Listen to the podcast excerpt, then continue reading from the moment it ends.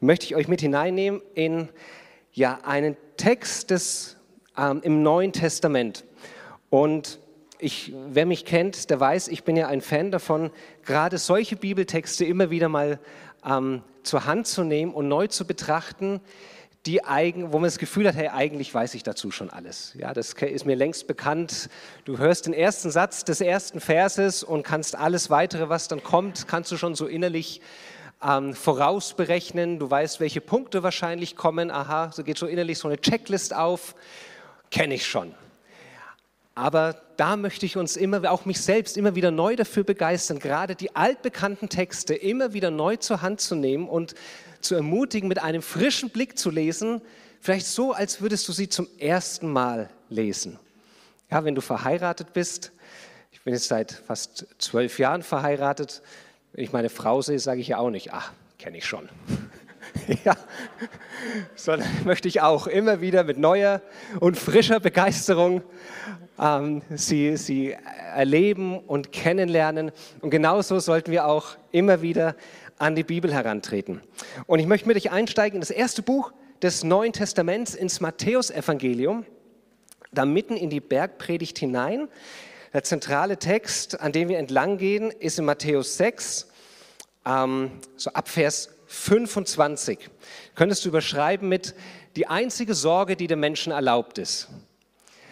Und ich werde von da aus immer wieder mal nach vor und zurückspringen, wenn uns da auch im Neuen Testament weiter bewegen, aber vor allem im Matthäusevangelium und da auch den, den Wert zu sehen, den es hat, eben Bibeltexte nicht nur isoliert zu lesen, was wir heute ja manchmal tun. Ja, die Apps begünstigen das oder irgendwelche Kalendersprüche, wo gute biblische Verse begegnen, aber du kriegst oft den Kontext nicht außenrum mit und dadurch geht einem manches an Kraft noch verloren, was man eigentlich mitnehmen kann, wenn man eben den ganzen Kontext berücksichtigt. So, ich lese mal diesen bekannten Text vor. Ich lese aus der ähm, katholischen Einheitsübersetzung und da heißt es, so, so spricht der Herr. Deswegen sage ich euch, sorgt euch nicht um euer Leben und darum, dass ihr etwas zu essen habt, noch um euren Leib und darum, dass ihr etwas anzuziehen habt. Ist nicht das Leben wichtiger als die Nahrung und der Leib wichtiger als die Kleidung? Seht euch die Vögel des Himmels an. Sie säen nicht, sie ernten nicht und sammeln keine Vorräte in Scheunen. Euer himmlischer Vater ernährt sie. Seid ihr nicht viel mehr wert als sie? Wer von euch kann mit all seiner Sorge sein Leben auch nur um eine kleine Zeitspanne verlängern? Und was sorgt ihr euch um eure Kleidung? Lernt von den Lilien, die auf dem Feld wachsen. Sie arbeiten nicht und spinnen nicht. Doch ich sage euch, selbst Salomo war in all seiner Pracht nicht gekleidet wie eine von ihnen. Wenn aber Gott schon das Gras so prächtig kleidet, das heute auf dem Feld steht und morgen ins Feuer geworfen wird, wie viel mehr dann euch, ihr Kleingläubigen? Macht euch also keine Sorgen und fragt nicht, was sollen wir essen? Was sollen wir trinken? Was sollen wir anziehen? Denn um all das geht es den Heiden. Euer himmlischer Vater weiß, dass ihr das alles braucht. Euch aber muss es zuerst um sein Reich, um seine Gerechtigkeit gehen. Dann wird euch alles andere dazugegeben. Sorgt euch also nicht um morgen denn der morgige Tag wird für sich selbst sorgen. Jeder Tag hat genug eigene Plage. Ja, ist auch spannend, einen Abschnitt so zu beenden mit so einem Satz. Jeder Tag hat genug eigene Plage. Aber Jesus tut das hier. Und ich möchte diesen, ähm, diesen Text gerne jetzt nochmal langsamer mit euch durchgehen und auch mal so ein paar spannende Überlegungen anstellen. Was wird denn da eigentlich gesagt? Wie hat sich Jesus auch ausgedrückt? Ja, er hätte ja Dinge auch anders sagen können. Hätte Dinge vielleicht auch weglassen können oder dazu nehmen können. Und natürlich wollen wir auch darüber reflektieren, ja, wie ist das denn? Wie lesen wir das hier fast wie eine Formel, aber unser Leben fühlt sich ja doch manchmal anders an. Ja, und das, vielleicht kann ich hier und da auch ein paar Geschichten von uns mit einbauen, Also der Text verheißt einem ja das Schlaraffenland auf den ersten Blick und auch unser Leben hat sich nicht immer so angefühlt. Ja, selbst wenn wir meinen zu tun, was da steht. Also wir wollen auch mit dieser Spannung äh, uns mal auseinandersetzen, wo das Leben vielleicht anders aussieht dann, als dieser Text zunächst verheißt. Vers 25 hat er begonnen mit deswegen. Und das darf uns schon ermutigen, dazu noch mal kurz einen Vers zurückzuspringen, denn das Wort deswegen oder darum, ja, wie es verschiedene Bibelübersetzungen einleiten, das zeigt ja, hier kommt etwas, was eine Folge ist, ein, ein, ein Schluss aus etwas, wovon vorher gesprochen wurde. Also dieses deswegen setzte etwas voraus. Und der Vers vorher, da hieß es, ihr könnt nicht beiden dienen, sagt Jesus, Gott und dem Mammon. Also gibt es einen längeren Abschnitt vorweg. Jesus möchte den Menschen vor Augen führen, hey, entweder oder, du kannst nicht ihm zwei Herren dienen, entweder du dienst Gott oder dem Mammon, dem Geld, das, dem Götzen, letztlich das. Ein Götze ist ja das, wovon du dir den Sinn, die Stabilität, die Sicherheit, den Wert deines Lebens erwartest ja, was auch immer das sein mag, ob das wirklich Geld ist, ob das ein politisches äh, System, irgendeine Ideologie ist, ob das irgendein Star ist, ob das deine Karriere ist, etwas, was, was im letzten darüber entscheidet, ob es dir gut geht oder nicht, auf einer ganz elementaren Basis, das ist Mammon. Und spannend ist, dass Jesus von dort aus übergeht und über Sorge spricht. Also dieser Mammon, diese letzte Götze, dieses Leben, diese Sicherheit, an die sich Menschen im Leben hängen, das hat etwas mit Sorgen zu tun. Oder umgekehrt, Sorgen zeigen, worauf letztlich deine Sicherheit ruht, worauf dein Leben wirklich fundamental ausgerichtet ist. Ist es Gott oder der Mammon oder ein Mammon, was auch immer das sein mag. Und Jesus steigt ein hier in Vers 25, sagt, deswegen sage ich euch, sorgt euch nicht um euer Leben, und darum, dass ihr etwas zu essen habt, noch um euren Leib und darum, dass ihr etwas anzuziehen habt. Also steigt ein, erstmal mit einer klaren Ansage. Sorgt euch nicht. Und das Schöne ist bei Jesus, Jesus war ja in allem, war ja alles in höchster Vollendung. Ja, er hätte ja hier auch schon aufhören können mit Vers 25. Der Auftrag ist klar, sorgt euch nicht. Macht euch keine Sorgen um euer Leben, macht euch keine Sorgen um eurem Leib, sorgt euch nicht. Ja, das wäre auch schon göttliche Wahrheit gewesen, das wäre der Weg gewesen, den er uns aufzeigt, den wir gehen sollen. Aber er hört hier nicht auf. Er geht eben noch weiter, weil er weiß, dass es gut für uns ist, an die Hand genommen zu werden und mitgenommen zu werden, Einsicht zu haben und überzeugt auch zu werden. Ja, wir wollen ja auch verstehen und brauchen Hilfe dabei, wirklich vertrauen zu können. Und deswegen sagt Jesus noch mehr. Er sagt, ist das Leben ist nicht das Leben wichtiger als die Nahrung und der Leib wichtiger als die Kleidung? Das ist eine spannende Frage oder zwei spannende Fragen, die Jesus hier stellt. Was tut er denn hier? Er sagt, ist nicht das Leben wichtiger, ist nicht das Leben wichtiger als die Nahrung und der Leib wichtiger als die Kleidung? Die beiden letzten Teile von denen, was Jesus hier spricht, Nahrung und Kleidung, das ist genau das, worüber der Mensch sich Sorgen macht. Und Jesus fragt voraus, hey, gibt es nicht was, was wichtiger ist, nämlich Leben und Leib? Die Pädagogik Jesu, oder die Psychologie Jesu, wenn ich es mal so sagen darf, die hier drin steckt, ist, hey, ihr habt doch bereits, das, das Leben habt ihr doch schon. Und ihr habt doch schon einen Leib. Also das Wichtigere von beidem, das habt ihr doch schon. Warum macht ihr euch Sorgen, wenn Gott euch doch das Wichtigere schon gegeben hat? Dass er euch nicht auch das Nächste noch dazugeben wird, was ihr braucht. So in, dieser, in diesem ersten Satz, in dieser ersten Erläuterung, da steckt schon eine ganze Menge Gewicht drin. Ja, das Wichtigere von beiden, nämlich das Leben, das habt ihr schon. Natürlich wird euch euer Vater dann auch die Nahrung dazu geben wollen und die Kleidung für den Leib. So, da fängt Jesus an. Ja, wir machen mal so ein paar Marker. Also das, das Überthema ist Gott oder Mammon.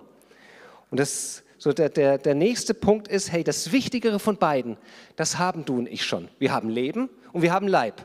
Egal wie der Zustand von beidem sein mag, aber das hast du, wenn du heute hier sitzt. Du hast Leben und du hast Leib. Beides wohl nicht in höchster Vollendung, wer hat das schon? Ähm, aber das hast du und da geht's los.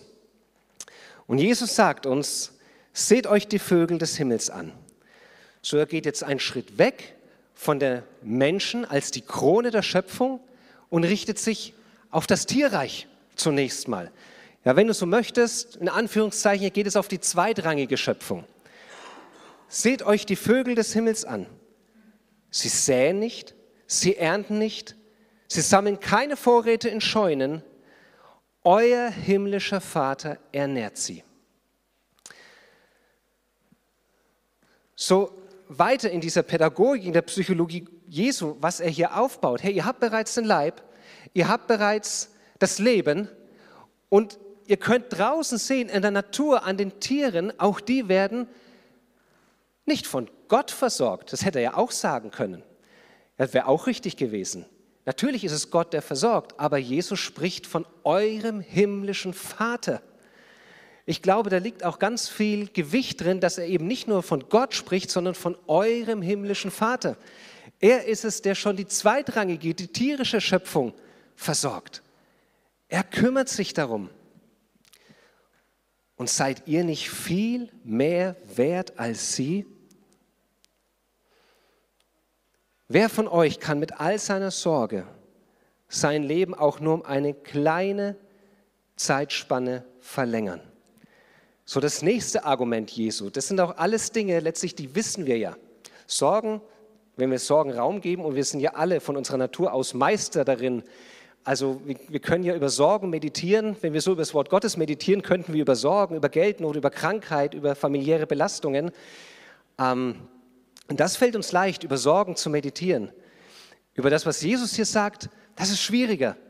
Das ist oft ein Kampf. Und doch wissen wir ja, ja, wir können unser Leben durch Sorge auch nicht nur um die kleinste Zeitspanne verlängern.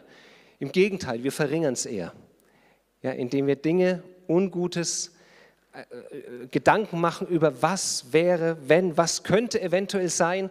Wie viele Träume werden von Menschen gar nicht erst angegangen aus Angst vor dem, was vielleicht geschehen könnte, wenn ich es doch wagen würde. Ich habe, ihr kennt es vielleicht, ich weiß nicht den Namen dieser es war, glaube ich, eine Palliativkrankenschwester, die ein Buch darüber geschrieben hat, was Sterbende am meisten bereuen in ihrem Leben. Rückblickend hat er viele Sterbende interviewt. Und das, was Menschen am meisten bereut haben, waren nicht die Fehler, die sie begangen haben, sondern die Dinge, die sie sich nie getraut haben zu tun. Die Dinge, wo es immer Gründe gab, die dagegen sprachen. Wo es immer besser war, noch ein, zwei Jahre zu warten. Oder dies oder das. Oder das ist jetzt der falsche Zeitpunkt. Ähm, und meine Frau und ich, wir haben uns entschieden, eigentlich, solange es verantwortbar ist, irgendwie um den Glauben dazu haben, immer, wenn wir den Glauben haben und einen Weg von Gott erkannt ähm, meinen zu haben, dass wir das gehen, lieber scheitern wir unterwegs, als dass wir uns hinterher fragen müssten, was wäre passiert, hätten wir es versucht? Was hätte Gott vielleicht doch wirken können, an Gnade schenken können, hätten wir es getan? Ja, so, es sind ja gerade auch diese Stories, die uns beeindrucken, sei, beeindrucken, sei es in der Bibel, aus der Missionsgeschichte oder auch nur aus irgendwelchen Filmen oder Literatur, wo Menschen etwas wagen, wo alle Chancen dagegen stehen. Und manchmal scheitern sie, ja. Aber die Stories entstehen aus den Dingen, wo Menschen gegen alle Chancen dann doch etwas erreichen. Und zu so einem Leben lädt uns Jesus ein. Und eine der Haupt ich glaube, einer der Hauptangriffspunkte vom Teufel, die er uns als Kinder Gottes geben kann, ist Entmutigung. Und da möchte ich heute Morgen das Gegenteil hineinsprechen. Martin Luther, der hat sowieso alles mal gesagt. Ja? Also wenn du ein Zitat nicht einfällt, von wem das ist, Martin Luther, hast du, bist du schon mal irgendwie auf einer guten Spur. Er hat mal gesagt, niemand lasse den Glauben fahren, dass Gott durch ihn eine große Tat wirken möchte. Niemand lasse den Glauben fahren, dass Gott durch ihn eine große Tat wirken möchte. Ja, das, das lass uns mitnehmen. Aber hier geht es ja noch nicht mal so sehr um große Taten in diesem Text. Hier geht es zunächst mal um, ja, um, um Lebensbewältigung. Und wir können durch Sorgen nichts verlängern. Wir können durch Sorgen nur Lebenslänge wegnehmen. Hat psychosomatische Auswirkungen, also das weißt du ja alles. Ich kenne das auch. Und jetzt fragt er weiter, Jesus hier in Vers 28, was sorgt ihr euch um eure Kleidung? Lernt von den Lilien, die auf dem Feld wachsen. Sie arbeiten nicht und spinnen nicht. So, er geht jetzt in die, in die drittrangige Schöpfung. Ja, das sind alles jetzt so Namen, die ich dem Baby mal gebe, um es irgendwie anschaulich zu machen. Er, hat, er möchte den, der, der Krone der Schöpfung etwas veranschaulichen, ist zunächst ins Tierreich gegangen und jetzt geht er einfach in die Vegetation, in die Natur. Und dann liest man da schnell drüber hinweg, wenn es hier heißt, ja, ich sage euch, selbst Salomo war in all seiner Pracht nicht gekleidet wie eine von ihnen. Für die ersten Leute, die Jesus zugehört haben, ja, für die, für die Juden des ersten Jahrhunderts nach Christus, hat Jesus den, den absolut krassesten und glänzendsten Vergleichspunkt genommen, den er überhaupt vom Her aus der Geschichte des Volkes Israel überhaupt nur hätte nehmen können. Salomo war, der, war bis zu dem Zeitpunkt der König aller Könige, was Pracht und Glorie anging. Also er nimmt den mächtigsten Vergleichspunkt, ja, den er überhaupt vor Augen hat und sagt, selbst dieser gewaltige König war in all seiner Pracht nicht gekleidet wie eine dieser Blumen auf dem Feld, die nicht arbeiten, die nicht spinnen. Und weiter sagt Jesus, wenn aber Gott schon das Gras so prächtig kleidet, das heute auf dem Feld steht, ja und morgen ins Feuer geworfen wird, ins Feuer verbrennt, wie viel mehr dann euch, ihr Kleingläubigen. So ganz sanft kommt jetzt so eine Mahnung mit hinein. Und wir sehen, sich Sorgen hat etwas mit kleinem Glauben zu tun. Man kann auf der falschen Seite vom Pferd fallen, aber ich möchte uns ermutigen, da die Spannung auszuhalten. Es ist nicht nur eine Sache von Glauben.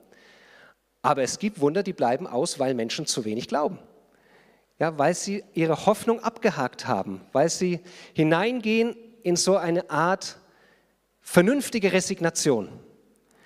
Ja, das kann man von außen kaum irgendwie angreifen, weil es gibt ja vieles, was irgendwie überzogen daherkommt im Reich Gottes leider. Also wir machen ja nicht nur einen guten Job, wenn wir so die Kirchengeschichte 2000 Jahre damals und heute anschauen, da gibt es ja wirklich viel, was schiefgelaufen ist und schief läuft.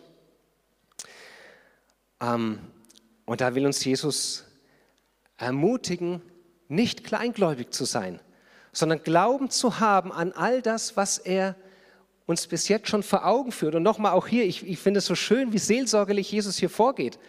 Er hätte ja, ach, ich, ich sage nochmal, was er auch hätte machen können, wäre genauso richtig gewesen.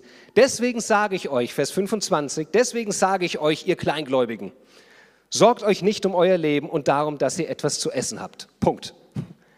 Wäre theologisch auch richtig gewesen. Aber Jesus tut mehr. Warum? Weil er dein Freund ist. Weil er mein Freund ist, weil er uns liebt und weil er weiß, dass wir Hilfe brauchen und dass er uns an die Hand nimmt und uns mit hineinnehmen möchte auf eine innere Reise der in der Hoffnung, dass wir verstehen und am Ende eben in der Praxis dann auch tun, worauf dieser Text hinausläuft. Da kommen wir jetzt gleich dazu. Er sagt dann nochmal in Vers 31, macht euch also keine Sorgen, macht, macht euch also keine Sorgen. Ich möchte noch gar nicht weiterlesen. Das ist ja schon das Verrückte. Wenn wir uns Sorgen machen, dann machen wir die uns ja wirklich selber. Das ist ja schon etwas Diabolisches wirklich. Ich mache mir Sorgen, die macht mir kein anderer. Ja, das ist auch etwas, was ich als Vater von vier kleinen Kindern lerne. Das ist nicht meine Kinder machen, also nicht meine Kinder machen mich wütend, sondern ich entscheide mich irgendwo wütend zu werden aufgrund dessen, was ich von meinen Kindern mitbekomme manchmal. Ja, jetzt ist nur die Helena da, keine Angst, Schatz, ganz entspannt. ähm, die sind ganz brave. Aber es ist so leicht, die Schulter irgendwie wegzuschieben, weil man kann ja, man, man ist sich ja nicht im Let man ist sich ja nicht einfach nur ausgeliefert. Wir haben ja immer eine Wahl, so zu reagieren oder so zu reagieren.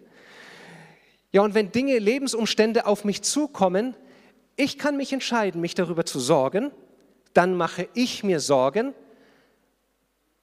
und ich kann entscheiden, mir keine Sorgen zu machen. Und es ist nicht, also sich keine Sorgen zu machen, heißt nicht verantwortungslos durch die Welt zu gehen. Ja, wir kommen auf diese Spannung gleich noch zu sprechen.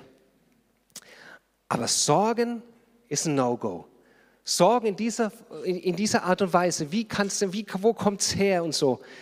Ja, auf eine Art und Weise, die letztlich auch kein Zeugnis von Glauben ist. Ja, Überthema Gott oder Mammon. Ja, daran erinnern wir uns. Macht euch also keine Sorgen und fragt nicht, was sollen wir essen? Was sollen wir trinken? Was sollen wir anziehen? Und jetzt wird Jesus noch eine Spur krasser. Ja, als wer auf der Bibelschule schon mal war, der weiß ja, da hast du die, lernst die Kompetenz, die Bibel so lange auszulegen, bis sie erträglich wird. Irgendwann verliert sie ihre Schärfe. Aber das wollen wir nicht tun, ja, sondern wir wollen wirklich mal diese Worte Jesu in aller Härte an uns ranlassen, die aber diesen ganzen seelsorgerlichen Vorbau haben. Ja, das ist also wichtig. Denn um all das, diese Fragen, was sollen wir essen, was sollen wir trinken, was sollen wir anziehen, um all das geht es den Heiden. Was sind denn Heiden? Es sind letztlich die, die Gott nicht kennen. Es sind die, die nicht in einer Beziehung zu Gott stehen. Die haben auch gar keine andere Wahl, als solche Fragen zu stellen. Aber als Kinder Gottes sollten wir erst recht nicht so leben, weil wir eben keine Heiden sind, sondern wir sind Kinder Gottes. So da können wir schon sehen, es ist, und es, ich zeige hier auf niemanden mit dem Finger, ich brauche nur in den Spiegel schauen. Sich Sorgen zu machen, ist ein Lebensstil, der einem Kind Gottes nicht ansteht. Nicht auf dieser elementaren Ebene. Um all das geht es den Heiden. Und wieder heißt es dann nicht einfach nur Gott weiß, sondern euer himmlischer Vater weiß, dass ihr das alles braucht. Er weiß es doch. Auch alles, was du ihm im Gebet sagst, er weiß es doch schon. Euch aber, und jetzt kommt das, was wir konkret tun können. Euch aber muss es zuerst, auch dieses Wörtchen zuerst ist wichtig, ja? Heißt nicht, dass anderes keinen Platz hat, aber es gibt eine Rangordnung. Euch aber muss es zuerst um sein Reich und seine Gerechtigkeit gehen, dann wird euch alles andere dazugegeben. So, da kommt ein Prinzip von Saat und Ernte mit rein.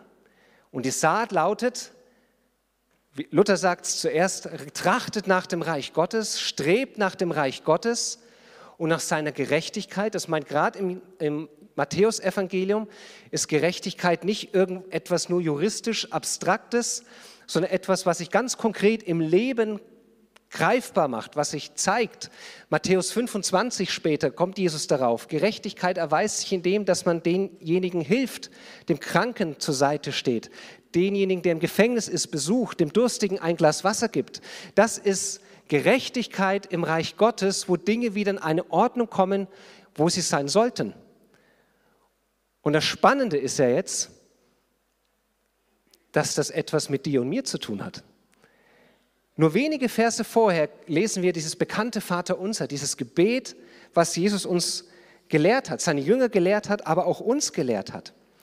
Ja, ich lese da auch noch mal kurz ein, ähm, einen kurzen Abschnitt vor. Da heißt es in Matthäus 6, gleiches Kapitel ab Vers 8, übrigens, macht es nicht wie sie, denn euer Vater weiß, was ihr braucht, noch ehe ihr darum bittet. Also schon einige Zeit, bevor Jesus konkret über Gott und Mammon spricht, nimmt er dieses Thema schon auf. Und da heißt es hier, unser Vater im Himmel, dein Name werde geheiligt, dein Reich komme, dein Wille geschehe, wie im Himmel so auf Erden. Gib uns das Brot, das wir brauchen. Das Thema, was nachher nochmal vorkommt. Und dann lass uns unsere Schulden, wie auch wir unseren Schuldnern erlassen und führe uns nicht in Versuchung, sondern rette uns vor dem Bösen. Das wäre spannend, jetzt das vor diesem Hintergrund selbst nochmal durchzugehen, aber die, die Pädagogik, die da drin steckt, auch die Pädagogik Jesu ist, dass auch das, was wir im Vater unser schon beten, dein Reich komme, das klingt ja erstmal so wie ein Gebet, danach, dass das bete ich, dass Gott sein Reich schenken möge, aber es hat nichts mit mir zu tun. Ein paar Verse später sehen wir, dass das Reich Gottes kommt. Das hat sehr wohl was mit mir zu tun. Und so merken wir das auch, was wir im Vater unser beten. Das sind Dinge, die beten wir zu Gott, dass er sie wirken möge, aber nichts davon geschieht unabhängig von uns. Wir haben einen Anteil daran. Das Reich Gottes kommt, das hat etwas mit deinem und meinem Leben auch zu tun. Und wenn wir darauf den Fokus setzen, dürfen wir auch rechnen mit der Versorgung dessen, der uns den Auftrag dazu gibt. Alles andere im, im Vater unser äh, liegt da genauso, diese, die, diese Pädagogik drin. Auch wenn wir beten, führe uns nicht in Versuchung. Wir wissen ja vom Jakobusbrief her, dass Gott nicht derjenige ist, der in Versuchung führt, sondern dass der Mensch von seinen eigenen Begierden fortgezogen wird. Auch da steckt etwas drin, eine, eine, eine Pädagogik, eine, eine Psychologie, wenn ich mal so möchte. Es wäre ja völlig fatal, wenn ich bete, Herr, führe mich nicht in Versuchung, aber mein Leben so lebe, dass ich mich selbst also in, in Versuchung führe. Also das, was hier drin steckt, ist einerseits das, worum ich Gott bitte. Natürlich klinke ich mich in meinem ganzen Lebensstil mit ein und lebe nicht etwas im Verborgenen, was genau im Gegenteil zu dem ist, worum ich bete. Und so ist es in all diesen anderen Bereichen im, im, im Vater unser auch. Das, worum ich Gott bitte, das will er schenken, das wird er schenken, aber ich kann mich damit einklinken und ich habe auch einen Benefit davon. Gott, er wird alles dazugeben. Sorgt euch also nicht um morgen, letzter Vers, denn der morgige Tag wird für sich selbst sorgen. Jeder Tag hat eigene Plage genug. Das finde ich sehr überraschend, weil Jesus hier ganz pragmatisch eine Lebenserfahrung anknüpft. Ich hätte erwartet, dass Jesus sagt, sorgt euch nicht um morgen, Gott wird sich um den morgigen Tag kümmern oder euer himmlischer Vater wird sich ums Morgen kümmern. Das tut er aber gar nicht. Dann sagt der morgige Tag, der kümmert sich um sich selbst. Also eine ganz große Gelassenheit. Und das, das bestätigt ja auch unsere Lebenserfahrung. Irgendwie wird schon werden. Und irgendwie wird es auch immer irgendwie, mal besser, mal schlechter. Und rückblickend sehen wir oft, wie Gott durchgetragen hat, auch wenn wir manchmal nicht wussten, was soll morgen werden. Auch das Vaterunser ist übrigens ein Gebet, das den Beter ganz stark im Heute hält. Unser tägliches Brot gib uns heute. Unsere Versorgung gib uns heute. Und auch diese Sorge hier, sorgt euch also nicht um das, was morgen ist. Es geht um das Heute. Einer meiner, meiner größten Seelsorger ist Winnie Pooh. Schau ich, läuft recht häufig zu Hause bei uns. Und Winnie Pooh, dieser dumme Bär, wie er sich selber bezeichnet, er bezeichnet sich selber so, mit seiner einfachen Lebensphilosophie, er haut manchmal Sätze raus, wenn seine Freunde sich um morgen kümmern, dann sagt er am Ende des Tages, heute war mir zu viel heute, weil ich zu viel an morgen denken musste. Ich konnte gar nicht genießen, was heute alles war. Er bringt das noch schöner auf den Punkt, aber also Winnie Pooh ist immer ein Balsam für meine Seele, weil er in seiner Naivität die Dinge oft so wunderbar auf den Punkt bringt. Also, Jesus erlädt uns ein, uns nicht zu sorgen. Und er sagt das natürlich nicht irgendwie in eine Welt hinein, wo er, also er, er sagt das ja, weil er weiß, dass es genug gibt, was uns Sorgen machen könnte. Und er sagt, es ist auch, es gibt Menschen, die machen sich Sorgen, aber es sind eben die, die ihn nicht kennen. Diejenigen, die zu ihm gehören, diejenigen, die ihm vertrauen, diejenigen, die, die zu Jesus gehören, die soll gerade kennzeichnen, dass sie alles, was sie bewegt, Gott hinlegen sollen. Und wichtig als letzter Punkt, vielleicht, das haben wir jetzt vorher nicht abgesprochen, aber vielleicht kann auch das, das Worship-Team nochmal nach oben kommen. Ähm, als, als letzter Punkt und als letzter Gedanke, wo ich dann auch noch in ein Gebet mit hineinleiten möchte, ähm, jetzt habe ich meinen eigenen Faden verloren, habe ich mich selber ablenken lassen, aber ich komme gleich, ich komme gleich wieder drauf. Das, wozu Jesus uns einlädt, es sagt nicht, dass, dass wir weltfremd leben sollen. Nein, wir leben in einer Welt, in der Dinge uns belasten, in der Dinge uns bedrücken, in der Dinge uns herausfordern. Ähm, worum es hier geht, ist ein Lebensstil.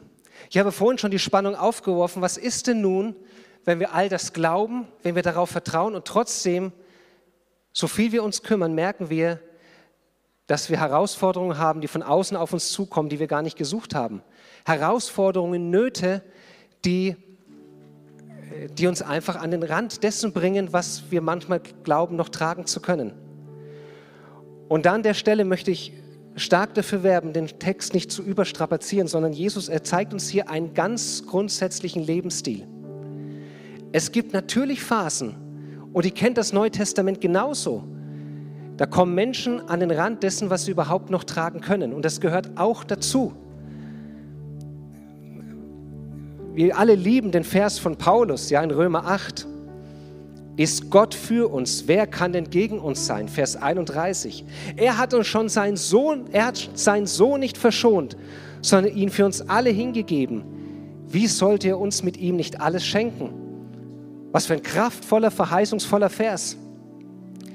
Nur drei Verse weiter schreibt er, Um deinetwillen sind wir den ganzen Tag über den Tod ausgesetzt und werden wie Schafe zur Schlachtbank geführt. Also wenn wir davon ausgehen, dass Paulus nicht schizophren war, dann hat er diese Spannung zusammenbekommen. Er weiß einerseits, in einem Lebensstil zu leben, in dem er sich ganz tief geborgen weiß, indem er weiß, dieses Prinzip von Saat und Ernte, vom Ende her gesehen, ist das das Einzige, was durchträgt. Im Heute zu bleiben, sich nicht zu sorgen um das, was morgen ist. Der Herr, er wird sich kümmern. Der morgige Tag wird sich kümmern. Und gleichzeitig weiß er auch, das heißt nicht, dass man von aller Not verschont bleibt.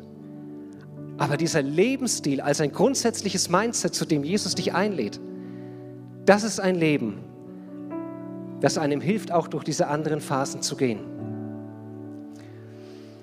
So, Jesus, er lädt uns ein dazu, all unsere Sorgen, auch an anderer Stelle, Matthäus 11, da kommt er nochmal darauf, unsere Sorgen auf ihn zu werfen.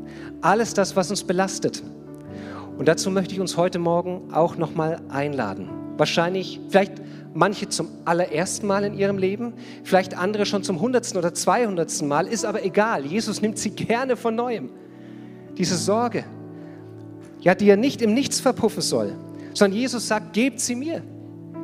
Vielleicht fragst du dich, warum wir uns manchmal so schwer tun überhaupt mit Sorgen oder warum Jesus uns verbietet, mit Sorge umzugehen. Die Antwort ist ganz einfach biblisch-theologisch, weil der Mensch, weil du und ich geschaffen sind fürs Paradies zunächst mal, für die ungetrübte Gemeinschaft mit Gott. Der hätte nichts zwischen uns und dem lebensspendenden Schöpfer stehen sollen. Aber es kam anders. Der Mensch dachte, er wüsste besser für sich, was gut ist für sich selbst, ist derjenige, der ihn geschaffen hat. Und erst nach dieser Auflehnung gegen Gott kam Sünde, kam Sorge, kam Krankheit, kam Tod, kam alles das, was uns Not macht. Und wir können Sorgen nicht managen. Es geht gar nicht. Warum? Weil unsere Seele nicht dafür ausgelegt sind. Wir sind vom Schöpfer her nicht darauf angelegt. Und deswegen verbietet uns Jesus, dass wir uns sorgen, weil wir es gar nicht können. Aber es soll eben nicht im Nichts verpuffen, sondern sagt, hey, gebt sie mir, gebt mir eure Sorgen. Ich bin Gott. Ich kann damit umgehen. Und was ihr dafür von mir bekommt, ist mein himmlischer Friede, wie es in Matthäus 11 sagt. Oder wie Paulus das nochmal in Philippa 4 auf den Punkt bringt, in Vers 5 und 6. So, in Vers 6, sorgt euch um nichts, sondern bringt in jeder Lage betend und flehend eure Bitten mit Dank vor Gott. Ja, das ist das Rezept. Und Jesus sagt ja auch, zuerst trachten nach dem Reich Gottes. Wo kann ich heute Gutes tun in meinem Umfeld? Wo kann ich das Reich Gottes zuerst sorgen, äh, nämlich danach sorgen? So ist die einzige Sorge, die erlaubt ist, ist die Sorge um das Reich Gottes. Und alles andere wird kommen. Und der Friede Gottes, der alles Verstehen übersteigt, wird eure Herzen, eure Gedanken in der Gemeinschaft mit Christus Jesus bewahren. Und ich sage das als jemand, der selbst früher eine ganz schlimme Hautkrankheit hatte, ich weiß, was bedeutet, sehr krank zu sein, nicht zu wissen, wo Heilung herkommt, auch keine Verheißung dazu haben. Gott hat sie von mir genommen. Ich weiß, was es bedeutet, die Arbeitsstelle zu verlieren, kurz nachdem du Vater wurdest und in die Arbeitslosigkeit zu gehen und nicht zu wissen, wo soll noch Geld herkommen. So, das sind alles Dinge, da bin ich nicht von verschont geblieben in meinem Leben. Diese Spitzen gab es. Aber ich kann bezeugen, durch die Gnade Gottes, dieser Lebensstil, dies immer wieder auf Gott zu werfen, vom Ende her gesehen, es trägt durch. Und es schläft sich auch besser. Ich habe mich dazu entschieden, einen Deal mit mir selber gemacht. Ich mache mir nachts keine Gedanken mehr. Du kennst es, sobald es nachts dunkel wird, es wird alles viel düsterer oft. Und ich höre auf, nachts nachzudenken. Ich bete nicht mal mehr nachts oder nur noch ganz selten. Ich habe meinen Schlaf, möchte ich zu einem Bekenntnis werden lassen, dass ich nicht Gott bin ja, sondern ich möchte schlafen wie Jesus im Boot und weiß morgen, Herr, du bist auch da. Und ich möchte gerne ein Gebet sprechen, wenn für uns, du, du, darfst gerne mit aufstehen, wenn du magst, darfst auch sitzen bleiben, aber Mama ist für ein selber so ein inneres Commitment, nochmal ganz neu die eigenen Sorgen, das, was dich heute umtreibt, nochmal ganz bewusst Gott abzugeben, ganz bewusst ihm hinzulegen lies doch zu Hause auch nochmal diesen Text und setz deinen Namen ein, so als ob Jesus ganz persönlich dich anspricht. Herr Jesus, ich danke dir, dass du so gut bist zu uns und dass du uns liebst, dass du ermahnst, ohne anzuklagen, Herr. Dass du einlädst. Und Herr, wir wollen heute Morgen, wir wollen Buße tun, wo wir Sorgen uns gemacht haben, wo wir dachten, ja, wir müssen das doch irgendwie auf die falsche Weise selbst in den Griff bekommen. Herr, wir bekennen, es kommt alles von dir. Und wir wollen unsere Sicherheit auf dich setzen. Du bist unser Versorger. Du hast uns Leib gegeben, du hast uns Leben gegeben. Und du wirst uns auch alles andere darüber hinaus geben. Wir bitten um Vergebung, wo Sorgen, wo wir uns Sorgen machen, wo wir uns von Sorgen plagen lassen, uns von Sorgen wachhalten lassen. Herr, wir werfen es heute alles auf dich hin. Erneut. Nimm es hin, Herr. Wirke du voller Dankbarkeit, wo du uns bisher schon durchgetragen hast. Wir sagen Danke. Und wir bitten dich, kümmere dich erneut um alles das, was uns belastet. Und jetzt stell dir mal vor, bildlich, darfst du auch gerne so tun, form mal deine Hände zu einer Schale. Und jetzt stell dir vor, alles das, was dich sorgt, das lege dort hinein. Namen, Umstände, was auch immer. Stell dir vor, du packst jetzt alles in diese Schale hinein. Und dann streck diese Schale aus, streck deine Hände aus und stell dir vor, bildlich, du legst sie ab vor dem Thron Gottes. Und dort liegt sie jetzt und du trittst einen Schritt zurück mit freien Händen und preist deinen Vater. Dort liegen jetzt deine Sorgen am besten Platz, wo sie überhaupt nur sein können. Herr, wir danken dir, dass du dich kümmerst. Du lädst uns ein, dir deine, unsere Sorgen zu geben, weil du dich ihre annehmen möchtest. Herr, und auf dein Wort tun wir das. Und wir glauben und vertrauen, dass du dich als der Treue erweist und dass Frieden in unser Herz kommt und dass du uns versorgen wirst. Amen.